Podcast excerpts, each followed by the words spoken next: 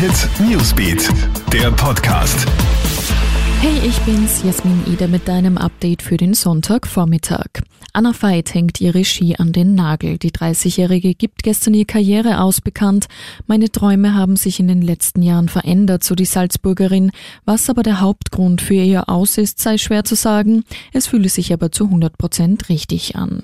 In Brasilien steigt die Zahl der Corona-Toten weiter deutlich an. 965 neue Todesopfer sind gestern registriert worden. Damit steigt die Gesamtzahl auf 22.013 an. Über 340.000 bestätigte Corona-Fälle gibt es aktuell im Land. Die Dunkelziffer der Toten und Infizierten dürfte aber deutlich höher sein, denn in Brasilien kann immer noch nicht ausreichend getestet werden. Der Berater des britischen Premierministers Boris Johnson, Dominic Cummings, soll Berichten zufolge mehrere Male die Regeln der britischen Regierung missachtet haben. Er selbst war ja mit dem Coronavirus infiziert, soll aber trotz verhängter Quarantäne zu seinen Eltern quer durchs Land gefahren sein.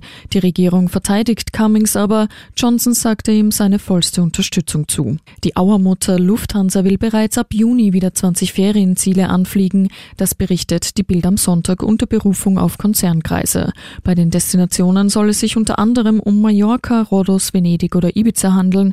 Mit dem neuen Juni-Fahrplan Jahren sollen 80 Flugzeuge reaktiviert werden.